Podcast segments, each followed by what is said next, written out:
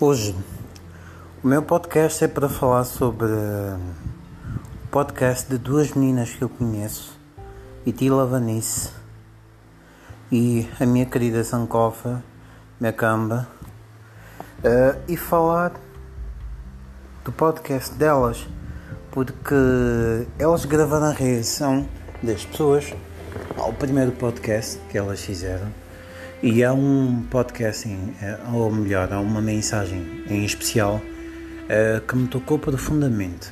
No geral, eu falo poesia, uh, mas hoje eu decidi fazer um pause em relação à poesia para falar de um assunto que é sério, é real, mas vou falar de uma forma muito reduzida, que são os relacionamentos tóxicos.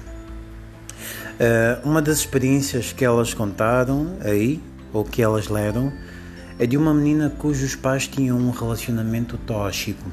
Chegou inclusive a haver violência. Uh, devo dizer que fiquei muito sentido, muito tocado com aquilo que eu vi. Emocionou-me muito ouvir uma coisa dessas.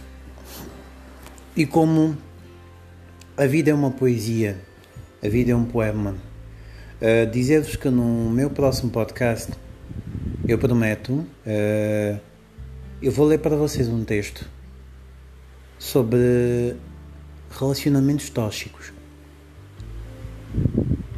Eu fiquei tão sentido em relação à história que eu ouvi que fiquei a imaginar o que terá passado essa família, essa filha e, e, e as outras pessoas envolvidas nessa situação toda não terá sido nada fácil.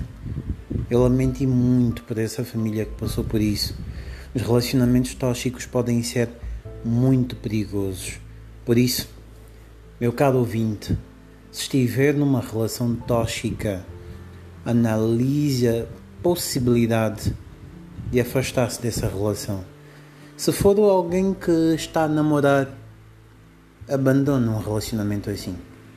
Podes acabar morto ou morta por favor, se já estiveres casado ou casada, analise seriamente a possibilidade de, levando em conta o fato de que a sua vida está em risco, analisar se não seria melhor separar-se, porque podes acabar numa caixa. Um homem violento, agressivo ou tóxico numa relação, bem como uma mulher, podem provavelmente acabar matando. Podem matar-te fisicamente ou psicologicamente. Podem sugar toda a tua energia, toda a tua vida.